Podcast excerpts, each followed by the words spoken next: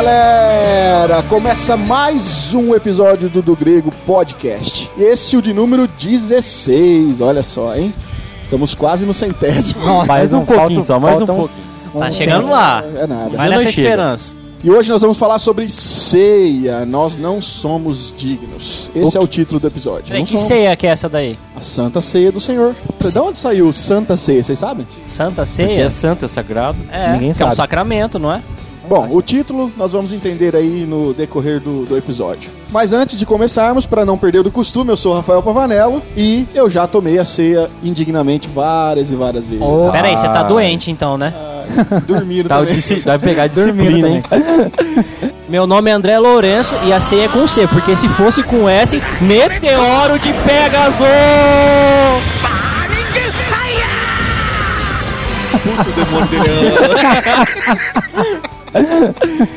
Meu nome é Jean Lobato e eu não sou canibal quando eu como do corpo de Cristo.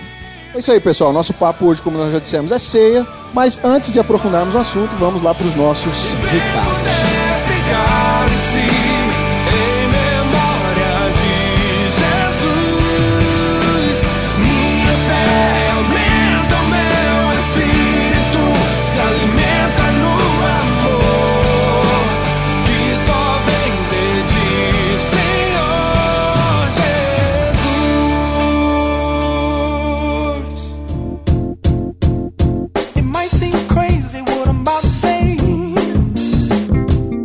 Pessoal, nos recados de hoje a gente gostaria de estar compartilhando com vocês aqui é, uma possível pauta aí nossa, né, do próximo episódio para Pra galera aí que acompanha, sabe que o mês de outubro comemora-se aí o ano da, dos 500 anos, né, da Reforma Protestante.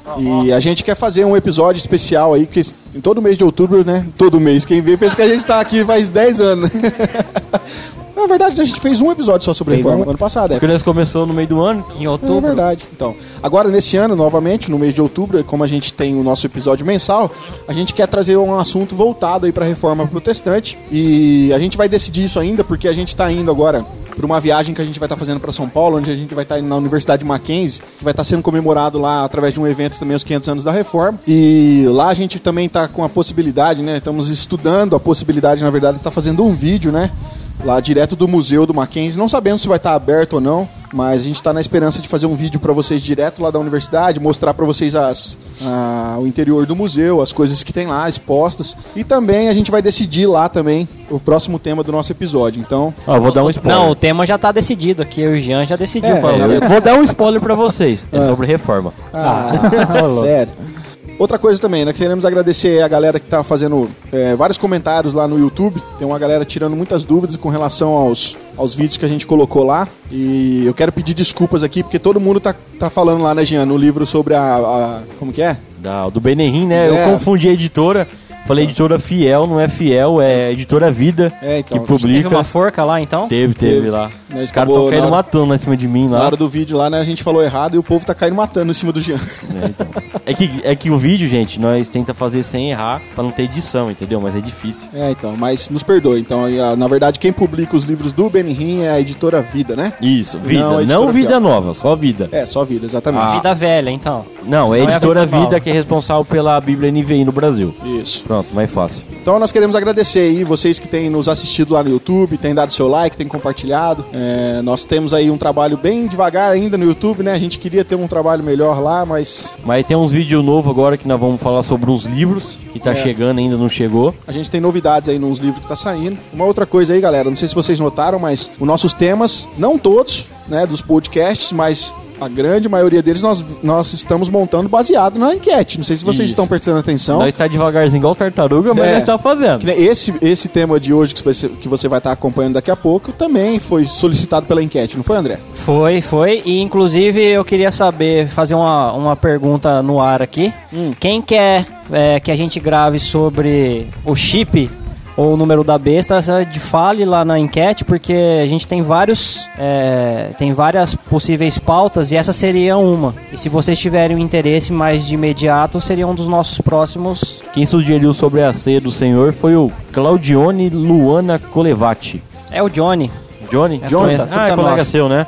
Johnny, você estiver nos ouvindo, cara, é, não sei se você sabe, mas esses links que você passou pra gente não tá mais no ar, cara. É. E a gente nem sabe o conteúdo. Quando, desculpa Mas aí, lembra mas- que eram alguns pontos que não vai abordar aqui. É, então, se ficou faltando algum ponto que a gente não vai abordar no episódio de hoje, você pode Depois estar você comentando aqui e a gente pode conversar nos, nos comentários. Comenta né? lá e quem sabe sai um plus. E, então, pra você aí que quer sugerir assuntos pra gente estar gravando aqui no podcast, corre lá. A enquete é um post fixo. Você pode estar comentando lá na enquete e aí a gente vai encaixando os assuntos aqui no nosso, na nossa pauta. Pode crer que dentro de alguns anos a gente vai falar, porque um episódio por, por mês, né? 12 episódios por ano, então são poucos, mas a gente vai encaixando esse assunto aqui. Não tem problema se vocês repetirem o comentário com o mesmo, mesmo assunto, porque a gente vai entender que várias pessoas querem o mesmo assunto e a gente coloca uma ordem de prioridade. Ou coloca embaixo da pessoa que comentou, eu também É. quero. Fica Verdade. mais organizado, né? Isso aí, então corre lá pra facebook.com.br do grego, lá na nossa enquete, escreve lá o tema que você quer ouvir aqui e aí nos- no tempo certo a gente vai gravar o que você quer ouvir, beleza? Então é isso, pessoal. Vamos aí então pro nosso 16 episódio.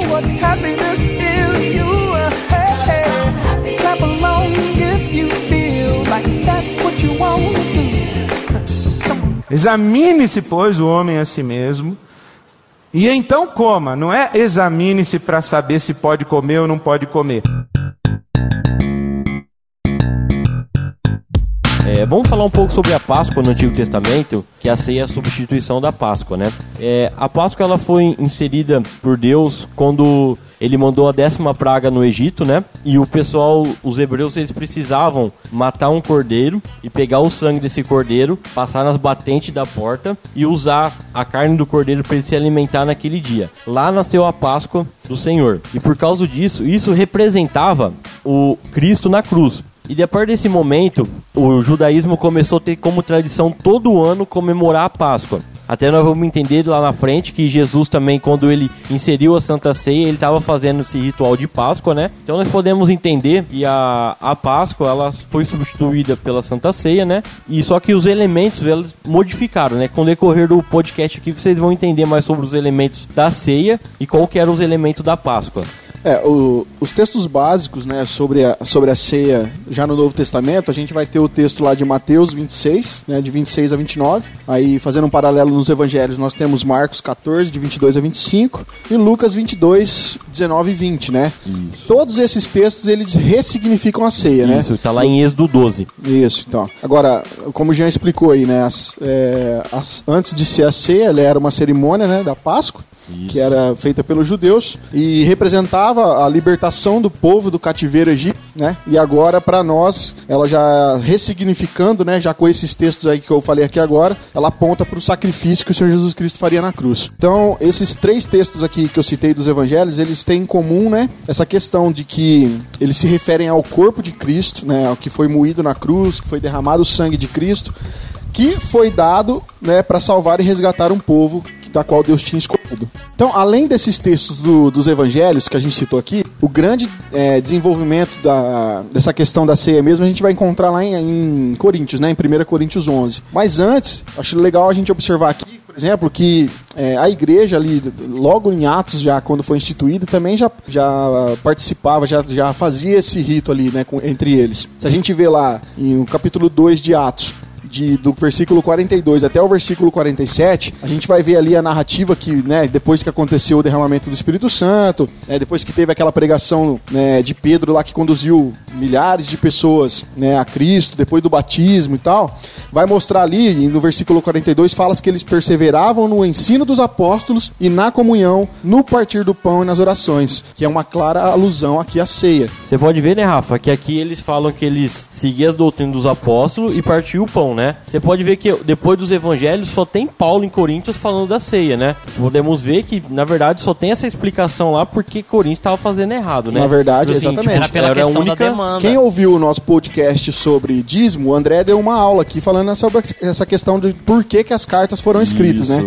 Elas foram escritas sobre escritas. Blado, blado, blado, blado com filtro. Filtro, viu? Elas foram escritas sob demanda. Então nós vamos ver que Paulo escreve corrigindo a igreja, porque como você disse, a igreja estava tratando esse momento de forma errada. Então era a única igreja que estava fazendo a ceia errada. Pelo que nós vemos aqui, na questão de Atos, eles já sabiam fazer. Não precisava ninguém vir e falar, ó, vocês têm que fazer isso. Sim. Ele já tinha entendido o mandamento de Cristo, né? Esse é o ponto. Ele primeiro Jesus institui a ceia com os seus discípulos, esses que se tornam, que são os apóstolos de Cristo. Então eles aprenderam diretamente com o mestre e esses ensinaram a igreja em Atos, que é a igreja primitiva, ensinaram a maneira correta de se fazer. E Isso. o texto que o Rafael é, faz a ligação é o texto que diz que eles faziam isso com frequência. Isso. E aí, o, o que acontece do porquê ter que explicar sobre a ceia, justamente é essa demanda de que uma das igrejas é, desse período de Paulo estava fazendo a ceia da maneira errada, não da maneira correta que as outras igrejas faziam. Isso, teve que corrigir ela. E aí precisa ser corrigido, porque se a gente fosse entender que precisasse ser tratado a ceia mais do que já foi tratado, teriam outros textos que estariam indicando em como se fazer a ceia, mas eles não tinham essa dificuldade. Quem tinha era a igreja de Corinto. Eles podiam ter criado, né, o manual dos apóstolos, né? Resolveria muito nosso problema Eles hoje, não né? tinham tempo pra essas coisas, gente. É. Coitado, eles não tinham tempo pra ficar escrevendo nada. Tinha... Aconteceu treta, ou vou lá resolver pessoalmente, ou vou escrever uma carta. Mas eh, continuando ainda no livro de Atos, Lucas, né, ele vai dizer no versículo 46, né, partindo o pão em casa, comiam com alegria e simplicidade de coração, que é mais uma menção aqui ao rito da ceia. E aí, essa menção do rito vai se repetir de novo lá no capítulo 20, no versículo 7, tá escrito assim lá, no primeiro dia da semana reunimos-nos a fim de partir o pão, né, ou seja, se a gente for pegar esses textos, a gente vai entender que para a igreja primitiva, né, a ceia, ela, ela era tão central que aparentemente era realizada todas as vezes que eles se reuniam, né. Que era o primeiro dia da semana, no caso Exatamente. do domingo. então, né? no caso, todo domingo que eles se reuniam, eles faziam ali o ritual da Então era ceia. semanal o ritual que eles faziam. Provavelmente, se- né, podemos deduzir isso sim. Se a gente chega à conclusão com base nesses textos, é o que o texto está dizendo. Aí tem uns que vão dizer que eles se reuniam, porque eles se reuniam de casa em casa e partiam um pão, ou seja, eles aproveitavam que se reuniam para comungar juntos e comiam juntos. Sim. A grande questão é da gente entender o que realmente a ceia quer dizer na questão do partilhar o pão, né? Examine-se, pois, o homem a si mesmo, e então coma. Não é examine-se para saber se pode comer ou não pode comer.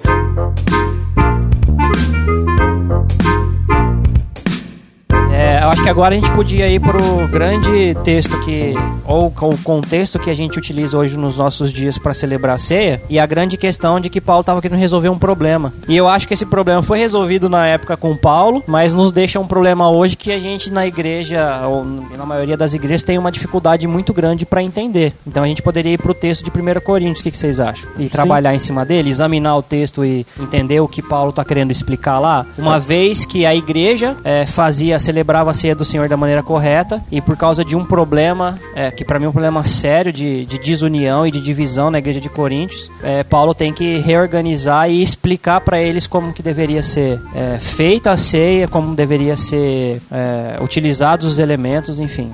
O assunto em si, ele tem início né, em 1 Coríntios 10, de 16 a 22 ali, né? Onde Paulo vai começar a ensinar sobre a ceia. Mas, Paulo vai fazer uma interrupção no decorrer do discurso. Ele vai começar a tratar ali é, da liberdade cristã, que é do capítulo 10, versículo 23 até o capítulo 11, versículo 1. Depois ele vai tratar é, do papel do homem, da mulher na igreja, que é do versículo do capítulo 11, versículo 2 até o versículo 16. E aí depois, né, do do do 17 ao 30 do capítulo 11, ele volta a tratar da ceia de novo, tá? Então a É gente que, é que também eu acho assim, que é uma, esse é um achômetro mesmo. A questão da liberdade do cristão, ele tá totalmente relacionado ao assunto, né? Sim, até porque se a gente for ver o contexto aqui, Paulo tá falando da questão dos cristãos se reunirem em templos pagãos lá e comer das coisas oferecidas a ídolos lá, né? E aí tem tudo a ver com ele vai fazer um contraste depois, que ele vai falar do, do da bênção, ele vai falar que é a Ele comunhão tá do sangue de Cristo. Justamente, está introduzindo Tá para o assunto específico. é?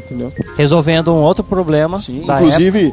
É, lá em 1 Coríntios 10, 21, ele até vai, ele vai até a- abordar a igreja lá assim, ó, não podeis beber do cálice do Senhor e do cálice dos demônios, aonde ele tá contextualizando que o povo tava aqui fazendo parte dos cultos pagãos, né, da época lá dos Mas aí o grande texto do, da ceia do Senhor começa então no capítulo 11, né, Rafa? Isso, capítulo 11, acho que é o versículo 17. 17. 17 diante. Vamos fazer a leitura do texto então de 1 Coríntios 11, do versículo 17 em diante. Entretanto, nisto que vou dizer, não os elogio, pois as reuniões de vocês mais fazem mal do que bem. Em primeiro lugar, ouço que quando vocês se reúnem como igreja, há divisões entre vocês, e até certo ponto eu creio, pois é necessário que haja divergências entre vocês para que sejam conhecidos quais entre vocês são aprovados. Quando vocês se reúnem, não é para comer a ceia do Senhor, porque cada um come sua própria ceia sem esperar pelos outros. Assim, enquanto um fica com fome, outro se embriaga.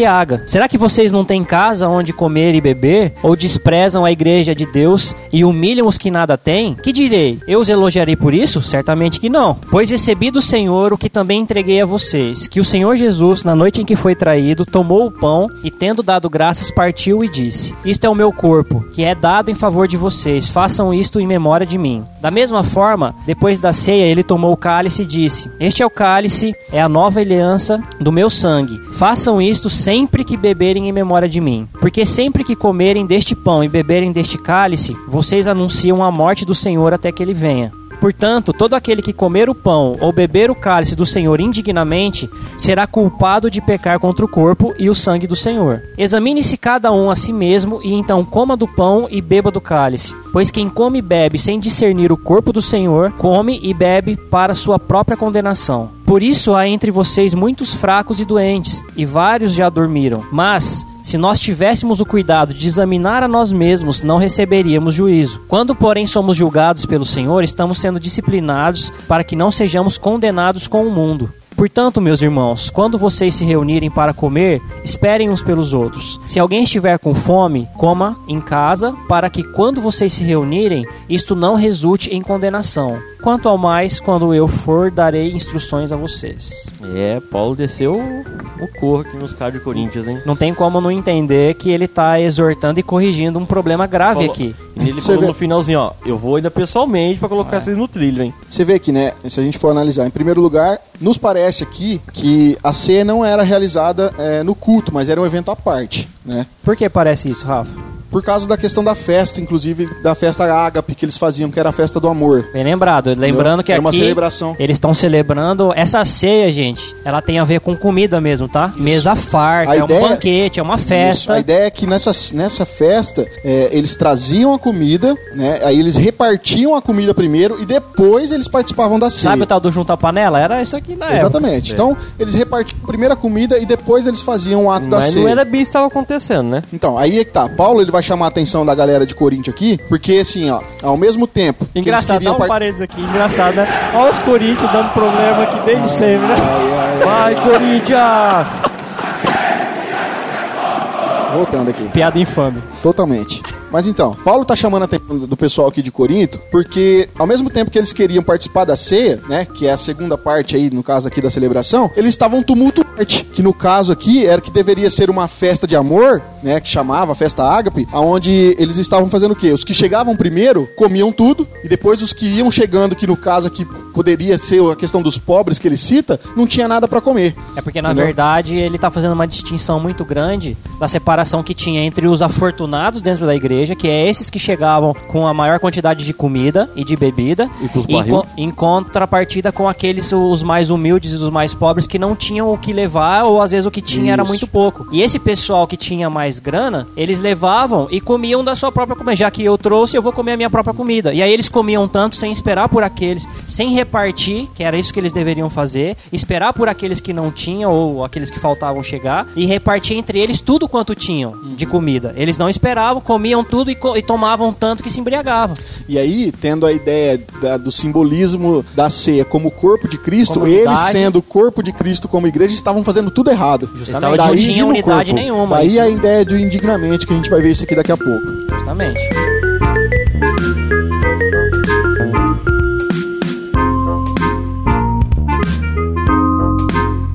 Examine-se, pois, o homem a si mesmo, e então coma. Não é examine-se para saber se pode comer ou não pode comer.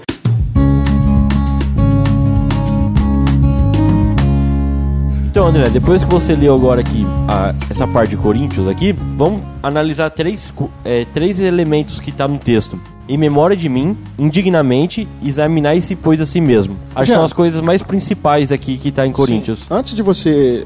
Você não, antes da gente tratar, né, desses três pontos que você levantou aí, eu queria fazer aqui uma citação só com relação a- ao significado de isto é o meu corpo. Porque isso aqui, cara, é um assunto que foi muito debatido né, na história da igreja. Né? a gente não vai entrar em detalhes aqui nessa questão de transubstanciação, consubstanciação, não é a nossa ideia, nós não vamos aprofundar nisso. Talvez a gente faça um, futuramente um podcast só sobre esse assunto, mas o que eu queria dizer aqui é que essa, essa disputa entre reformados e luteranos é muito longa, a gente não vai tratar disso não. Mas assim, ó, no grego, cara, no texto original, o, o verbo aqui ele não aparece. Do grego é o que, Rafa? O texto isto meu corpo deveria ser traduzido por isso significa minha pessoa, tá? É, ou seja, a ideia de que o próprio Cristo é oferecido ali na hora da ceia. E aí a gente entende, né, como a questão sendo espiritual, obviamente, que Cristo está presente ali nos elementos de forma espiritual. E não é que o, que o pão vira corpo, não é que o vinho vira o sangue, né? que é a grande discussão aí que eu já disse que nós vamos tratar, mas só é, querendo pontuar isso daqui, essa questão de que eu não sabia, e até então que eu fui estudar aqui pro podcast, que eu fiquei sabendo isso aqui também, que não existe, é, né, no texto que nós temos, é isto é o meu corpo. O texto lá no grego lá é isto meu corpo, que poderia ser traduzido como isso significa minha pessoa, na ideia de que Cristo faz presença espiritualmente através dos É elementos. porque tanto que os elementos é o, o corpo de Jesus sendo repartido, simboliza o corpo dele entregue na cruz. Isso. E o sangue é o sangue dele derramado. Exatamente. Só Ah. pra esclarecer esse ponto aí. Mas, tratando então aqui da primeira dúvida levantada pelo Jean, né, pra gente conversar. Em memória de mim, o que, que você entende como isso aí, André Lourenço? Em memória de mim significa para fazer em memória do Senhor essa a celebração da ceia, a- o uso desses elementos em memória do que Jesus fez. Não só em memória do que eh, de Jesus instituir a ceia, mas em memória do que significa o porquê que Jesus instituiu a ceia. Por que Jesus ele pegou na última comemorou a última Páscoa dele do calendário judaico antes dele eh, ser traído e ser entregue na cruz e ele celebrando essa Páscoa ele instituiu a, a ceia. Porque tem tudo a ver como a Páscoa apontava como o Cordeiro Pascal apontava para Jesus na cruz o, a ceia também vai lembrar do que Jesus fez na cruz. E tanto que o texto aqui de Coríntios vai dizer ó Ó, do- do Coríntios 11, 26 diz: Porque sempre que comerem deste pão e beberem deste cálice, vocês anunciam a morte do Senhor, ou seja, o, que, o preço que ele pagou na cruz por nós, até que ele venha. Ou, seja, o, que, o preço que ele pagou para nos redimir dos nossos pecados, para nos dar salvação, até que ele volte para nos buscar, volte para buscar a sua igreja. Então, esse é o memorial, esse é o em memória que, que quer dizer fazer em memória de mim isto, entende? Quando vocês fazem, compartilham, quando vocês comemoram a, a, a ceia do Senhor, quando nós comemoramos a Santa Ceia ou a ceia do Senhor, é para lembrar de tudo isso que Cristo fez. E aí tem também essa questão que o Rafael falou da questão espiritual, dos elementos e tal, que a gente não vai entrar em detalhe, mas para mim o meu entendimento de memória seria isso. Cara, e eu li um livro uma vez do Franklin Ferreira, onde ele pontuava. Oi? Mito. Mito, né? Mitinho, mitinho. onde ele estava pontuando alguns, é, algumas explicações com relação à ceia, e eu achei fantástico como ele desenvolveu essa questão do, do em memória de mim, e ali o Franklin vai dizer que essa questão do em memória, né, a questão da palavra memória no original ali no grego, ela tem um significado muito mais profundo, sabe? Um significado muito mais realista do que somente uma memória simples de armazenar informações que a gente entende como memória pedagógica e tal. Ah, e ele vai desenvolver ali que a ideia bíblica ali, né, do termo em memória é a mesma lá da Páscoa do Antigo Testamento, onde ele vai dizer que assim é por obra, né, e graça do Espírito Santo no momento da ceia, no momento que estamos reunidos ali partindo o pão, né, que como nós já vimos era um rito contínuo da igreja primitiva, é, nós não somos de certa forma apenas é, transportados e, e levados à presença do próprio Cristo, como nós entendemos nessa questão de memória, sabe, de trazer Cristo à memória, como você explicou tal,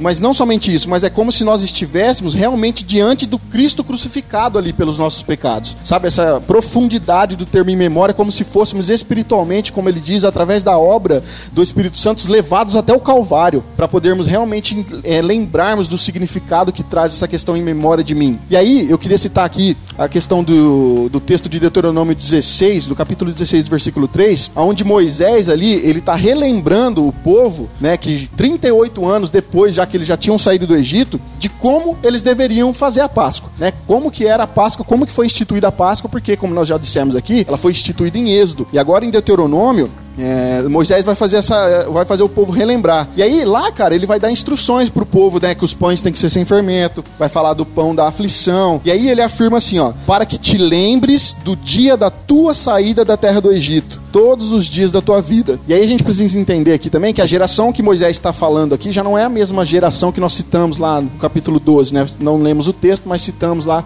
que foi ali que foi instituída a Páscoa, né? Então, é, aqui em Deuteronômio que Moisés quer ensinar é que na Páscoa o israelita ele come do pão sem fermento, né? Ele prova daquelas ervas amargas como se ele tivesse participado pessoalmente daquela libertação lá atrás, sabe? Essa ideia do em memória. Ou seja, em memória de mim tem justamente esse significado de que vocês não fazem parte daquela geração, mas vocês estão comendo os mesmos elementos, as mesmas coisas para saberem que é como se vocês estivessem lá pessoalmente. Pra relembrar toda vez o ato que aconteceu, né? A libertação que, que Deus fez Não. pros o Deus naquela época, né? Não seria pra passar por aquilo de novo, porque isso não teria como acontecer, Não, mas pra lembrar de uma forma quase como se você sentisse que, que você passou por aquilo. Isso. E aí, então, quando nós, na- no nosso caso agora com a ceia, quando nós recebemos ali o cálice, né, com o suco ou com o vinho, e aí quando nós recebemos o pão, é como se nós, naquela, naquele momento, e aí novamente, né, por obra do Espírito Santo, nós fôssemos é, tomados, e nós fôssemos tirados dali espiritualmente e colocados diante do Calvário, né, diante do nosso Salvador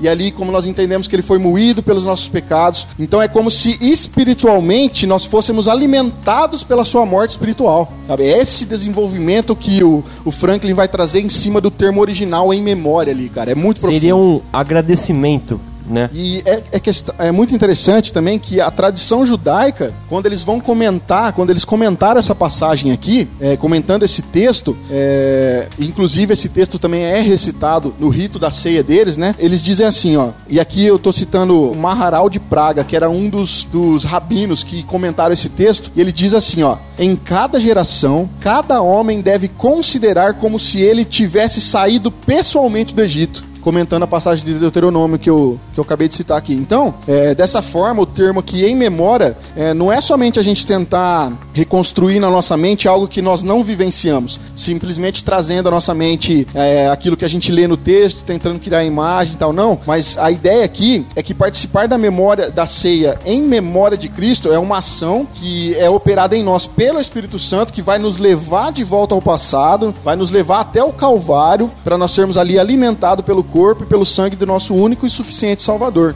Esse é o aprofundamento do termo em memória que o Franklin desenvolveu para mim de forma maestral aqui no, no seu livro, né? Quem quiser ler depois, é o livro Avivamento para a Igreja, o papel do Espírito Santo e da oração na renovação da igreja. Aproveitando o gancho aqui que o Rafael falou do Frank Ferreira, eu vou ler uma citação aqui do Luiz Berkoff, da sua Teologia Sistemática, que ele fala assim, ó, o Novo Testamento atribui à Páscoa uma significação típica, e assim vê nela não somente uma reme- rememoração da libertação do Egito, mas também um sinal de selo da libertação da escravidão do pecado, bem como da comunhão com Deus no Messias prometido. Foi uma conexão com a refeição pascual que Jesus instituiu a Santa Ceia. É, aqui nós podemos ver que, como o Rafael falou, memória em mim, que lá a Páscoa representava eles voltar lá no Egito, pensar da escravidão que eles sofriam no Egito, a Santa Ceia também tem essa, liberta essa libertação do nosso pecado, que quando nós remete de pensar que quando Jesus estava lá na cruz, no Calvário, ele libertou nós do pecado, de nós poder ter essa comunhão entre homem e Deus novamente que nós perdeu no pecado quando Adão cometeu o pecado junto com Eva, né? Então é um, é um bom pensamento para nós também em memória.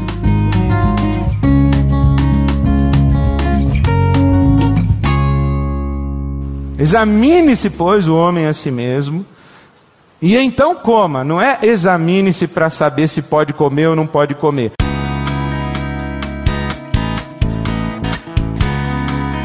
Agora, nós temos um outro ponto aí no texto, onde Paulo fala que para não participarmos do corpo e do sangue de Cristo indignamente. E aí? O que, que é participar indignamente? E aí a gente precisa aqui responder por que, que nós nomeamos esse episódio de que nós não somos dignos. Primeiro que o, a- o porquê do nome do episódio é que não há nada que nós façamos que nos torna digno de nada perante o Senhor. Aí. Desde a salvação até poder sentar na mesa com Ele. É tudo por causa de Cristo. Esse é o ponto. Nós não somos dignos, mas o que Jesus fez na cruz, a sua morte, o preço que ele pagou e a sua ressurreição, nos torna digno nele. Então, a partir do momento que nós cremos em Jesus, ele nos coloca como parte do seu próprio corpo. É- é- essa é a igreja, o simbolismo da igreja é o corpo de Cristo. E porque nós estamos em Cristo, nós somos dignos. Não por nós, mas por causa de Cristo.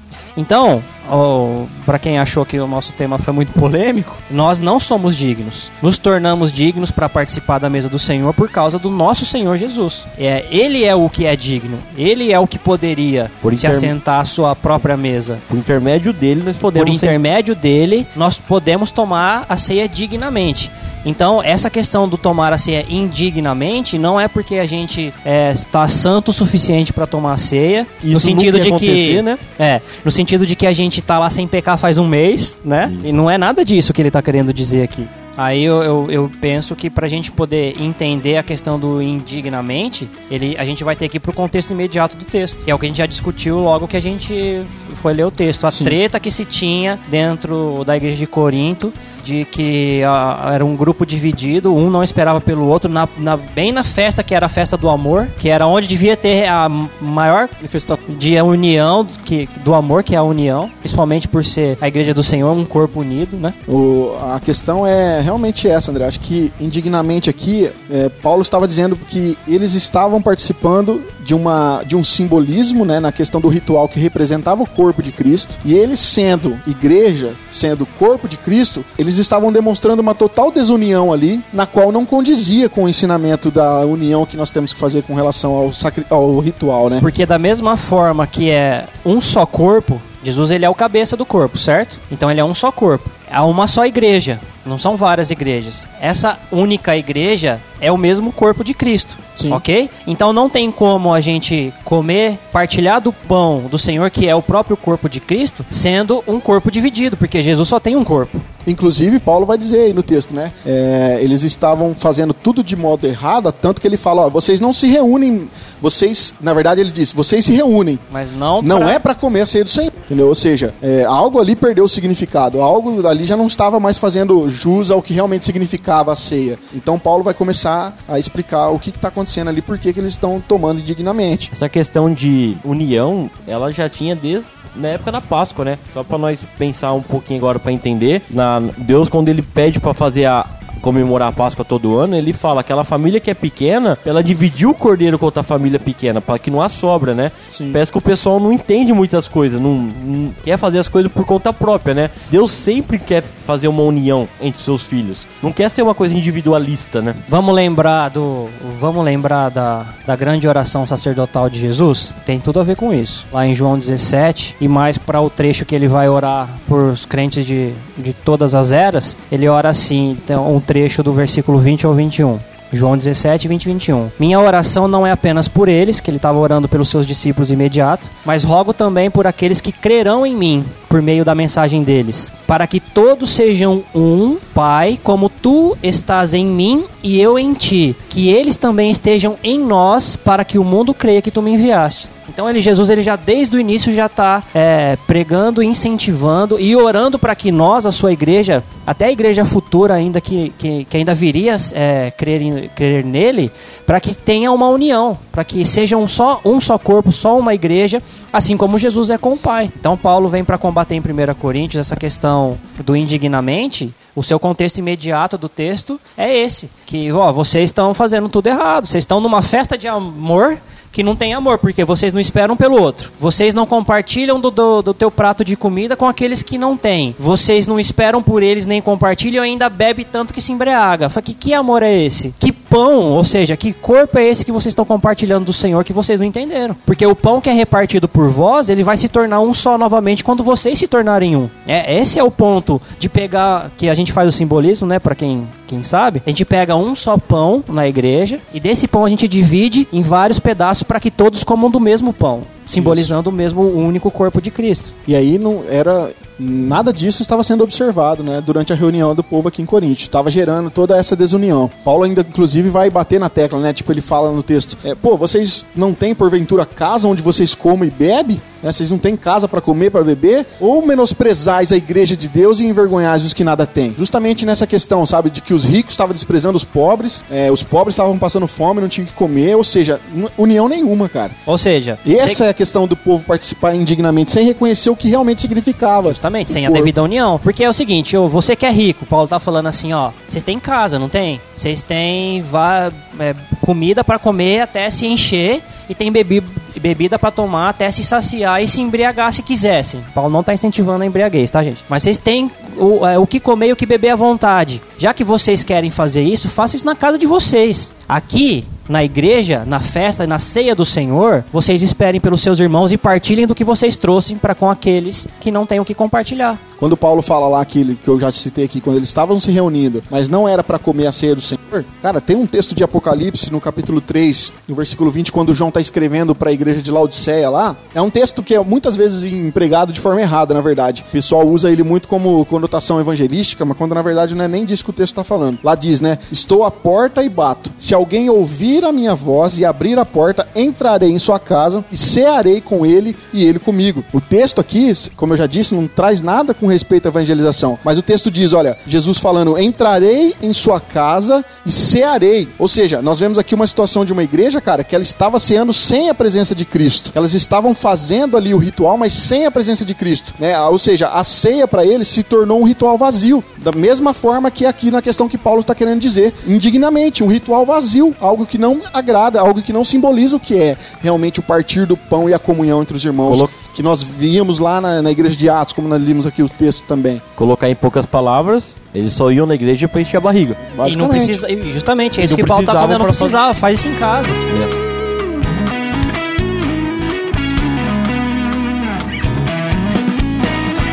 Examine-se, pois, o homem a si mesmo, e então coma. Não é examine-se para saber se pode comer ou não pode comer.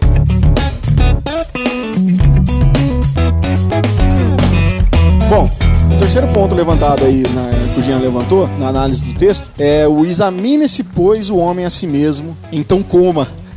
No versículo 28. Não, o então coma tiraram da Bíblia, né? Não, isso aí a gente vai resolver daqui a pouco. Mas então, examine-se, pois, o homem a si mesmo. O que, que é esse exame? O que, que é esse autoexame, cara? Como que a gente pode classificar esse autoexame aqui? Na minha perspectiva, ele tem tudo a ver com a questão do indignamente, porque é o contexto imediato. Ou seja, se examine é, pela questão do que vocês estão fazendo, vocês não entenderam o que significa a ceia do Senhor, não entenderam o que é compartilhar do pão e da mesa do Senhor, então vocês estão tomando indignamente. Então, para não fazer isso, se examine. Examine a vida sua e veja que você precisa estar em unidade com o corpo de Cristo, fazer parte dele em, em união, em comunhão com o seu irmão. Então, para mim, esse é o contexto imediato do exame, para solucionar a questão do indignamente, ok? Certo? E a- o segundo ponto é o autoexame relacionado aos no- às nossas práticas de pecado, ok? E aí eu vou fazer um link de que eu acho que o grande problema que se tem é que as pessoas na hora de tomar a ceia, elas vão se examinar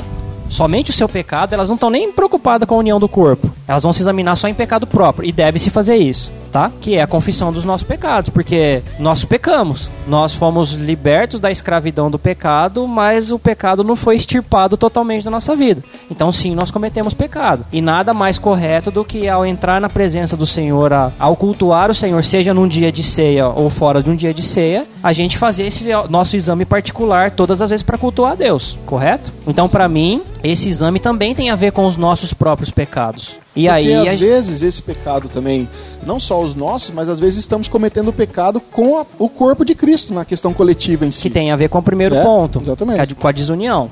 A grande questão é o seguinte: o fato de eu não ter resolvido a, a- resolvido o meu, meu pecado, o meu problema antes de chegar na igreja, eu não devo me examinar e, e me confessar diante de Deus. E mesmo que não é o momento que eu possa, além de confessar e pedir perdão para Deus, não é algo que eu consiga resolver no momento, isso não me impediria de tomar ceia. Desde que, como cristão cristão, eu entendo que eu preciso confessar os meus pecados e aqueles pecados que exigem uma atitude é, de mudança, de arrependimento, que exigem uma atitude de correção para com qualquer outro irmão, se eu não posso fazer isso no momento, eu devo me confessar diante de Deus, que é o meu exame, e naquele momento eu não vou sair da igreja correndo para resolver com a pessoa, mas eu resolvo depois. Então esse autoexame, ele tem que ser feito, ele deve ser feito o autoexame particular, né? Não só na desunião, mas no meu próprio pecado. Mas isso não deve ser um empecilho para que eu me abstenha da ceia, para que eu me abstenha de comer do pão e beber do cálice. No meu ponto de vista, esse examinar-se pois a si mesmo é aquele momento de reflexão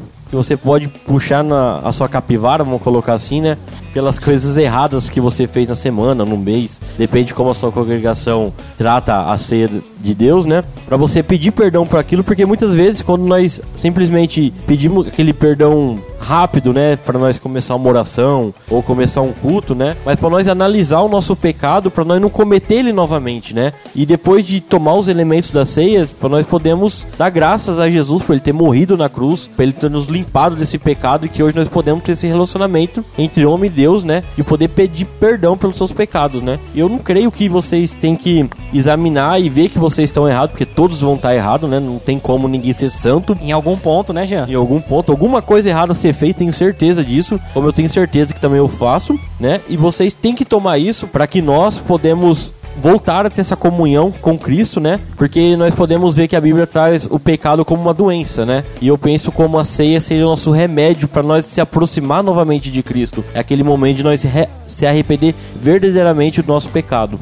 Sim, é. Na verdade, esse é um, é um exercício que a gente tem que fazer praticamente todos os dias, né? Mas aí, usando a, a fala do Jean e somando com a questão do André, não podemos esquecer que às vezes, né, como é o contexto de Corinto, o nosso pecado não só é individual, mas o nosso pecado às vezes é coletivo. Nós pecamos contra o irmão, estamos em desunião com o irmão e estamos querendo participar do corpo, né? Então, assim, nós temos dois pontos nesse caso, né? Tem as pessoas, aquelas que elas querem evitar participar da ceia porque não se sentem dignos, e nós temos a questão daquelas que se consideram aptos e também não, não fazem esse autoexame. São dois, duas situações que nós temos às vezes dentro da igreja. O que eu entendo aqui como esse autoexame que Paulo requer aqui, eu acho que tem várias maneiras de ser entendida, como você já explicou, André, como o Jean também já explicou. Mas uma delas eu acho que vocês não falaram e que para mim é um entendimento que eu entendo também como um entendimento correto, é que a gente precisa se, se entendemos que estamos participando do corpo de Cristo, certo? E Paulo diz que não devemos, que nós precisamos fazer ali, né, um autoexame disso. Um auto, examine-se a nós mesmos. Se nós estamos participando de um ritual que representa a união do corpo,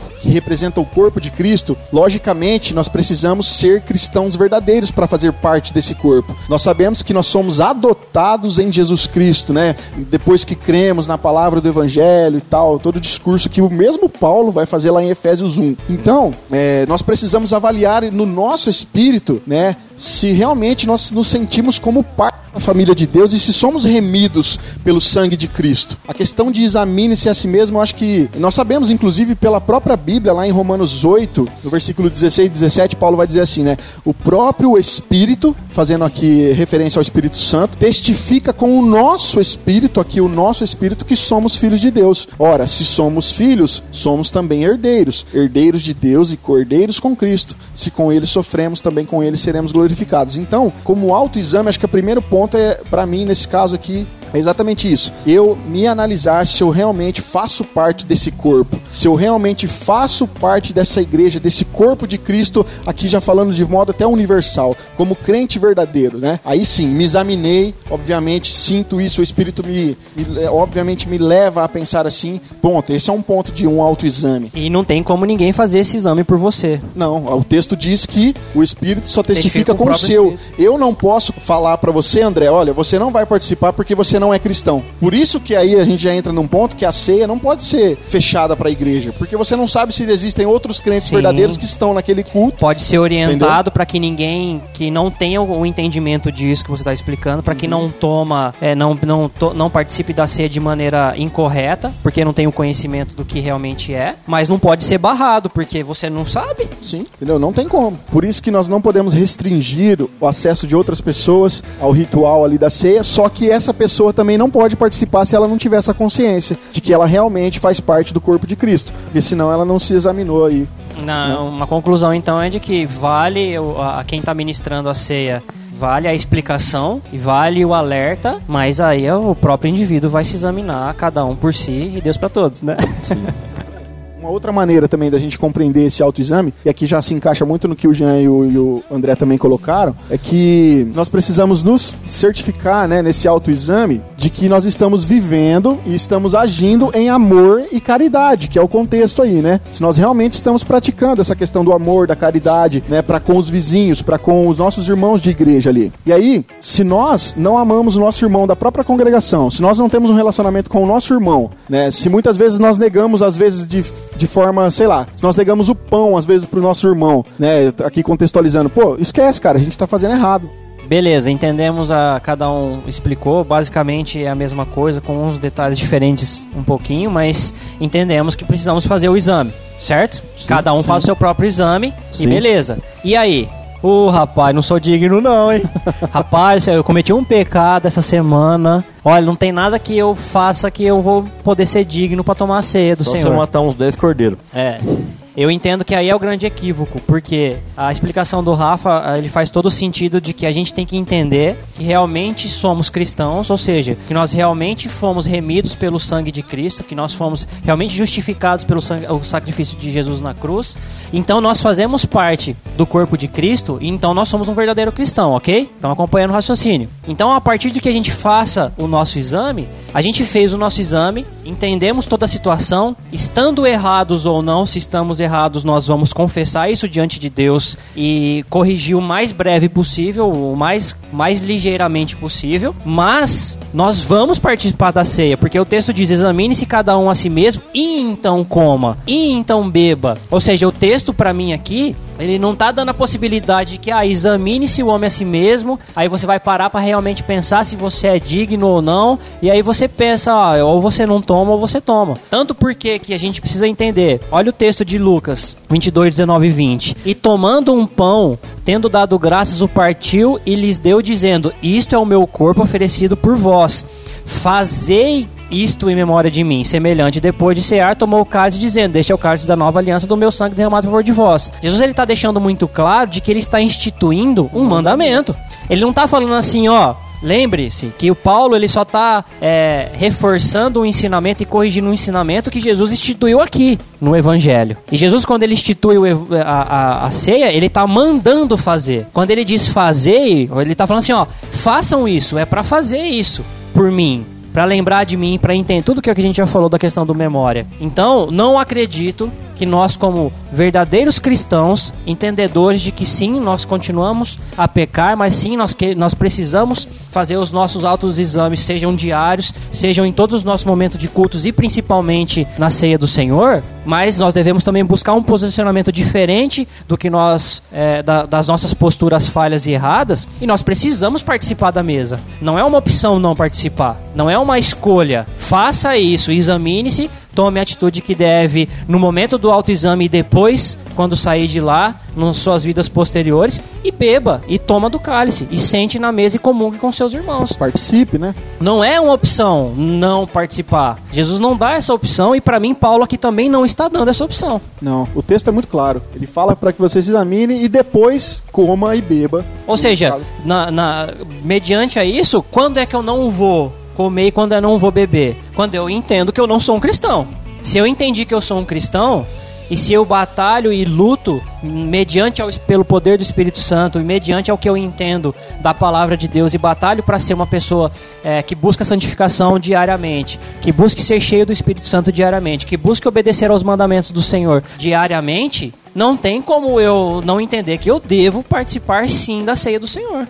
E aí, André, na continuação do texto, no versículo 29, Paulo vai falar do perigo de você comer e beber, mas sem discernir o corpo. Que é o que ele fala aí no versículo 29, né? Que corpo é esse? Então, exatamente, sem discernir. Aí, cara, ele fala que quem faz isso come e bebe juízo pra si mesmo, certo? Sim. Versículo 29. Mas o que realmente é essa ideia de discernir o corpo? Esse corpo aí é o pão que está sendo partido, Rafa? Não, de forma alguma. Entendeu? Isso que nós precisamos entender, porque assim, ó, nós temos duas possibilidades até aqui nessa questão de entendimento do discernir o corpo. Eu entendo assim, ó, primeiro, a primeira, a primeira questão de não discernir aqui, nós podemos também entender como não dar a devida importância à igreja como corpo de Cristo. É justamente o que os coríntios estavam fazendo. É justamente o contexto imediato aqui, a explicação. Eles não estavam dando importância à relação do corpo de Cristo com a igreja. Da união do corpo de Cristo. Exatamente. Não, era exatamente o que eles faziam, gerando divisões, estavam gerando intrigas, brigas entre os pobres e ricos, tudo que a gente viu no texto aí. A segunda também é que nós é, deixamos de discernir o corpo quando nós não reconhecemos é, a presença especial de Cristo ali no meio da congregação na hora do, da, da, do, do ritual. Como nós já explicamos aqui também, que Cristo se manifesta. Porque se nós fazemos aquilo como um mero ritual, é como se, como eu já expliquei na igreja lá de Laodiceia, é um ritual vazio, sabe? Discernir também tem muito a ver com essa ideia de reconhecer que Cristo faz parte, que Cristo está presente ali também espiritualmente.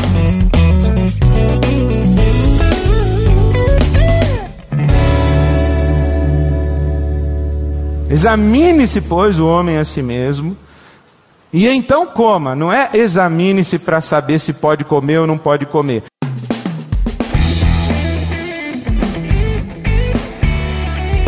Agora, pessoal, para a gente caminhar para o final aqui, para a gente finalizar, mas uma contextualização. E aí, de acordo com os textos que nós lemos, que foi pouco, né? Nós lemos mais o texto de Coríntios, mas citamos aí os textos dos evangelhos, da igreja de Atos e tal. Nós temos que fazer a ceia uma vez por mês? Toda semana? Uma vez por ano, né? Uma vez a cada seis meses, sei lá. E aí, nós temos que fazer no finalzinho do culto, aquele tempinho ali, rapidinho, rapidinho, fala alguma coisa e já finaliza o culto, né? Nós podemos trocar os elementos da ceia? Tem que ser com pão, tem que ser com vinho. O vinho era alcoólico, não pode ser alcoólico, tem que ser suco. Essas questões que às vezes surgem, entendeu? Vamos discutir um pouquinho sobre isso. Vamos. Na questão dessa contextualização, vamos para o primeiro ponto.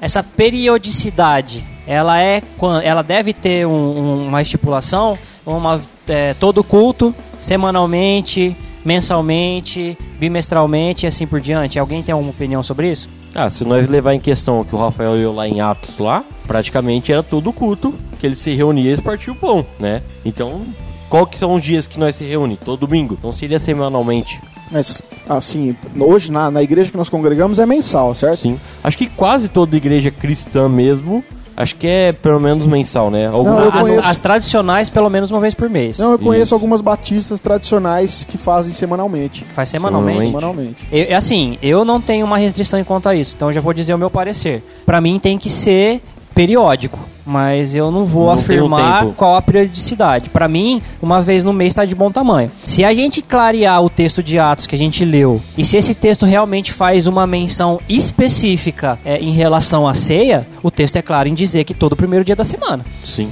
Que no caso seria o domingo. Sim. Né?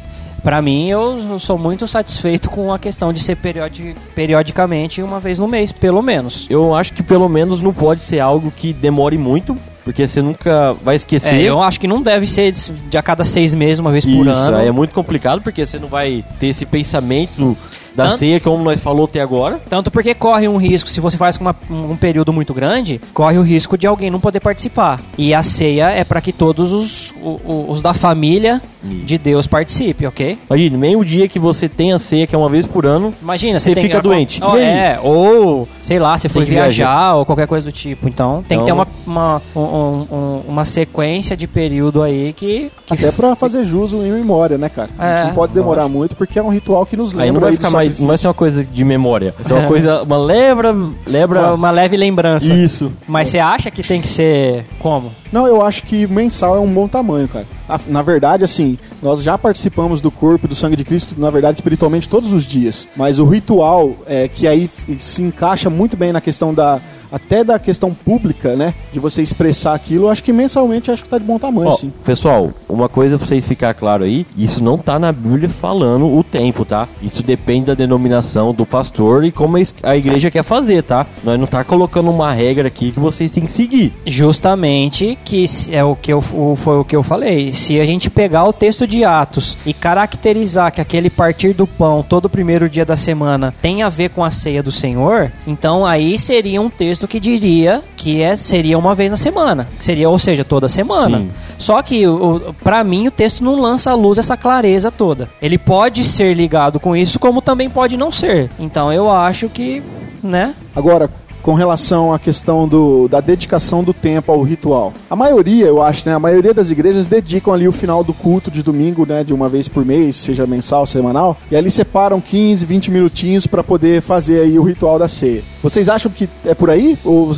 que, qual que é a opinião de vocês com relação à questão do tempo e da questão de como é feito? Se o pastor se dedicou naquele culto falar sobre a crucificação, levar o, levar o pessoal a lembrar que, que vai ser a ceia depois, tudo bem pegar só um minutinho, porque ele pregou, tentou explicar. Mas a maioria das vezes você acaba pregando Não, uma é coisa feito- nada a ver. tá é feito dizendo- nas coxas, cara, Você vezes. está dizendo que se ele pregou em algo centrado a, a crucificação de Cristo, que tem tudo a ver com a ceia, Isso. que é o do, a, a memória, né? Então aí é, ele já está basicamente explicando o que faz o sentido da ceia. Isso, correto. E se ele não faz isso? Aí eu É acho uma pregação, sei lá, seguindo um texto ou um, um tema avulso. Eu acho que seria bom separar para um momento específico, separado do dia para fazer. Eu tenho uma perspectiva. É, para mim, não, necessariamente não tem obrigatoriedade dele ter que pregar sobre a ceia. Ou na, na pregação, tá? No, no momento da liturgia do culto, lá a pregação, vou- ele vai pregar sobre a crucificação, vai pregar sobre a ceia para poder dar ceia. Eu não acho que tenha essa obrigatoriedade. Em relação à questão do tempo, não sei se 10 minutos, se 5, se 20 ou se meia hora. Para mim tem que ser uma quantidade de tempo tal que ele consiga explicar, mesmo que de uma maneira simples e resumida, o significado da ceia. Porque eu acho que seria é muito é, muito problemático você pegar simplesmente ministrar uma ceia sem explicar o que, que é, os elementos, o que faz, o porquê fazer. Que é o que geralmente acontece por aí. Então, cara. aí esse que é o, pra mim é o erro, A não pessoa por ser simplesmente levanta, vai lá, pega É. o pão, o suco, vai Porque a sentar e gente tem nem que le- sabe por que, que tá fazendo o porque que a tá gente tem fazendo. que lembrar que Já não fez, já fez indignamente. Então, é- é Entendeu? isso aí. Já Quem não que se vai- examinou. Quem que vai ensinar é, que seria de maneira digna ou indigna os elementos, ou como seriam os elementos, se não é quem ministra ou se não é a igreja quem vai ensinar para aqueles são, que, que iniciaram-se agora na fé ou aqueles que estão visitando? Já que a gente chegou numa conclusão que a gente não pode barrar ninguém, ok? Mas a gente, a gente não pode e não deve barrar ninguém, mas a gente deve explicar. Porque a gente deve explicar a menção do indignamente. A gente deve explicar a menção é, dos elementos. Então, pra mim, essa é a questão. Tem que ser uma quantidade de tempo suficiente que, mesmo de uma maneira simples, a gente possa explicar para aqueles que estão na igreja, que não vão na igreja com frequência, que não entendem realmente o que é a ceia, possam ter uma noção mínima ou básica. Porque senão não adianta. Pra vocês um tomar ser indignamente que eu presenciei, o pastor tava tão preocupado, mas tão preocupado em pregar, entre aspas, né? Que ele esqueceu que era dia de ceia e chegou. Aí ele terminou, deu a benção final, tudo bem, a mãe. Aí gritaram, "Ô, a ceia, a ceia. E, gente, gente, não vai embora não, vamos tomar a ceia, volta aqui. Todo mundo foi lá, pegou os elementos, tomou, ele agradeceu, foi embora. Nossa, cara. Cara, coisa de minutos. Eu não consigo compactuar Não, com me isso. explica como uma pessoa pode esquecer o dia da ceia e simplesmente falar pro pessoal vir tomar e ir embora, E cara. é justamente por causa Porque disso, não é Jean, importante Porque pra- quando você coloca a ceia como uma parte da liturgia do culto, que eu, eu discordo um pouco, eu vou explicar já já por quê, corre o risco de acontecer isso. Na verdade, pra esse pastor aí, eu não sei quem está falando, mas pra esse pastor aí, é, o simbolismo, todo o ritual que precisava ter um significado, não teve, não tinha significado algum. Era mais uma coisinha que precisava ser feita ali, que me encaixa muito bem na questão do indignamente, como você Eu disse tomei também. muito tempo ceia sem saber que era ceia. Agora, eu tenho uma posição um pouco diferente da de vocês com relação ao tempo da ceia e a questão se ela deve ser feita no final do culto, no culto ou não, porque é o seguinte. É, usando como, como base os textos que nós citamos aqui, os evangelhos, por exemplo, quando eu citei lá né, o texto de Mateus, de Marcos, de Lucas, vocês podem voltar aí e ver lá certinho qual foi o texto que eu citei, mas é, em ambas as passagens, tanto no evangelho de Mateus quanto no evangelho de Marcos, vai estar escrito assim lá: ó, tendo comido, ceavam. Aí já no texto de Marcos, enquanto comiam, ceavam. E aí se a gente levar para Coríntios, a gente vai ver que lá também, como nós vimos, o povo levava os alimentos, eles comiam e depois era feita a ceia. Eu penso, cara, que seria muito melhor se o, o ritual da ceia fosse feito fora do culto, num dia separado. Por exemplo, nós temos o culto de domingo, a Santa Ceia fosse feito num sábado, por exemplo, aonde toda a liturgia seria dedicada exclusivamente para o ensino com relação à ceia, aonde só iria falar a respeito da crucificação, da ressurreição, assuntos que são remetidos à ceia. Depois, todos nós,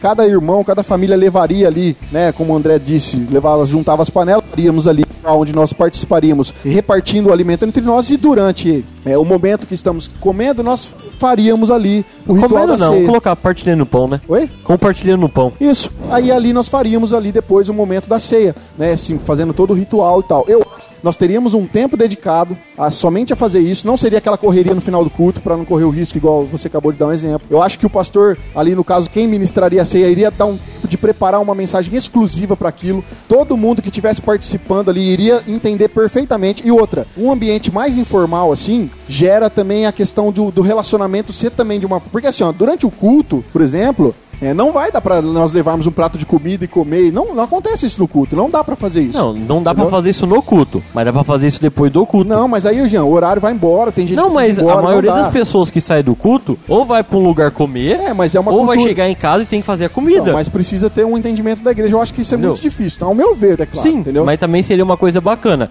Terminasse o culto, o pessoal reunia as mesas, juntava as mesas lá, colocava as mesas, começava a compartilhar o pão, dividir a comida, e no meio dessa cerimônia, o pastor chegasse e fosse falar sobre a ceia. É, seria uma coisa bem legal também. E aí, só que finalizando o que eu tava explicando, tipo, a questão do relacionamento ser mais informal num, num objeto fora do culto de domingo, por quê? Porque às vezes, cara, vai dar oportunidade, por exemplo, eu tô tretado com o André, e eu sei que eu preciso fazer esse autoexame que nós falamos aqui. Então, me dá essa liberdade de, no meio ali, eu tô comendo, tô comendo, eu vou lá, André, cara, preciso resolver isso com você, sabe? Toma essa coxinha de frango que é maior. Não tipo, então eu consigo, sabe, gerar esse relacionamento de perdão, onde eu preciso falar com meu irmão antes de participar e tal. Eu acho que faz muito mais sentido pra mim essa questão de ser separado do culto, devido à atenção, devido a gente conseguir aplicar realmente de forma é, na prática essa questão de repartir o alimento ao mesmo tempo que vamos repartir o corpo e o sangue de Cristo. Então, pra mim, eu acho que sendo num dia separado de culto, eu acho que ficaria muito mais legal, acho que seria muito mais expressivo todos os elementos que a gente poderia fazer durante a ceia, E isso seria mensal. mensalmente.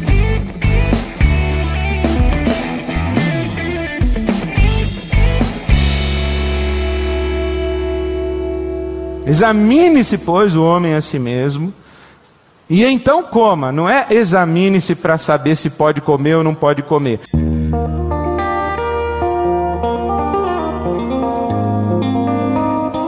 Pessoal, agora outro ponto. Falando dos dois elementos da ceia, o pão e o vinho, né? A Bíblia fala como vinho, né? Mas muitas igrejas hoje usam suco de uva, né? Del Valle ou aquele de garrafinha. Vocês acham, na opinião de vocês, devia ser com álcool ou sem álcool o elemento do vinho? Antes de dar minha, a minha posição sobre isso, é bom a gente frisar que. É, então é frisante. é bom a gente destacar que era vinho.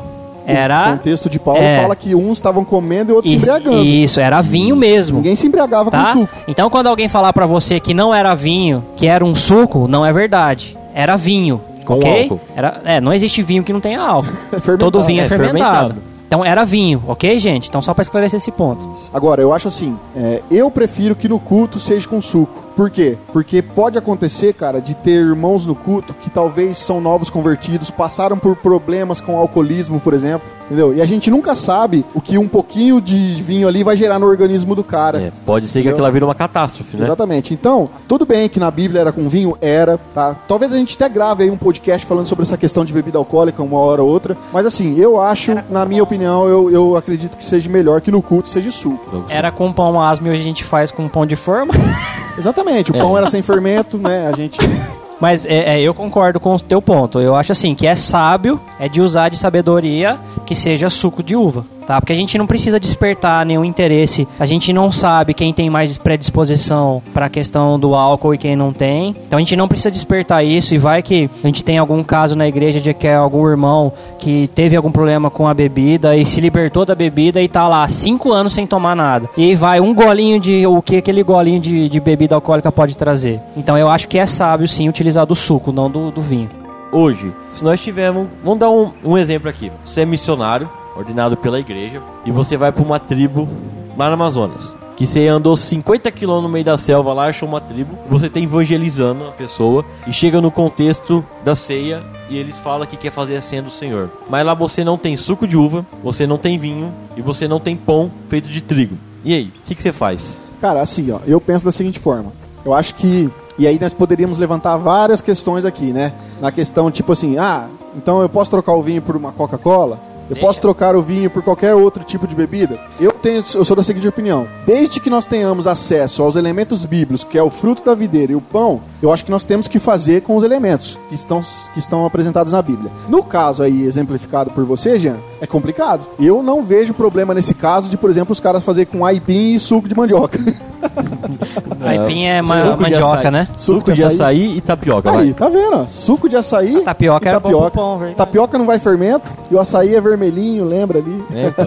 É, Eu, Não, eu, eu acho assim, eu acho que nessa situação extrema que você colocou, que é uma situação extrema e é uma situação real, porque pode acontecer. Pode acontecer, normal isso. Eu, na minha opinião, não vejo problema nenhum em trocar o elemento, desde que você não tenha acesso aos elementos bíblicos. Pra que você não prive a pessoa de participar ali também dessa, desse Ó. ritual, né? Dica pra missionário: leva os elementos na mala.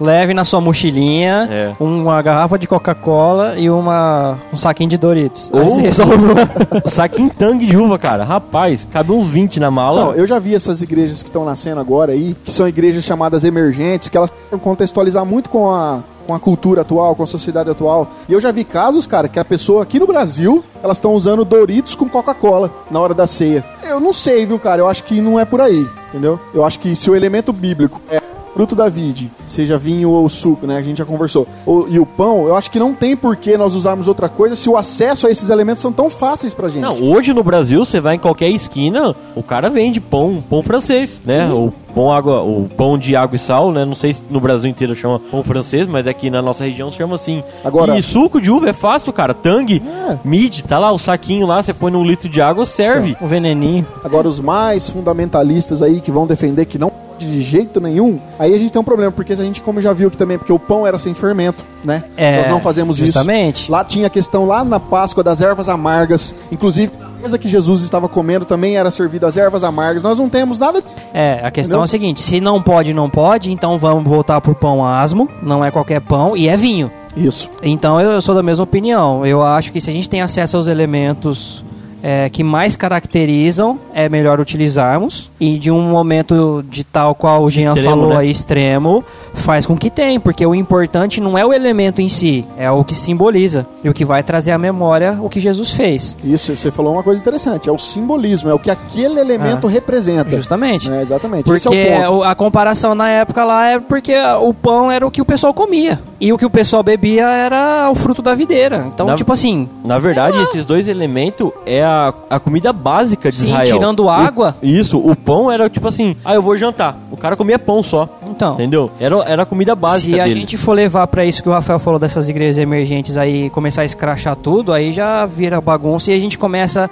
a extrapolar e fazer isso em outras coisas também, além não só da, da, da ceia, né? E aí eu acho que não é por aí mesmo, não. A gente tem que sempre ter um bom senso. A gente tem que sempre prezar pela fidelidade do que é, o ensinamento bíblico nos passa. E quando tem um caso extremo, a gente vai contextualizar assim mas não fugindo do princípio que rege o ensinamento. Se a gente for fazer só porque não, porque agora a gente tem que contextualizar, então vamos lá na, na Smirnoff de morango com. Groselha com açaí. É, para, não, vocês. Aí já virou besteira já.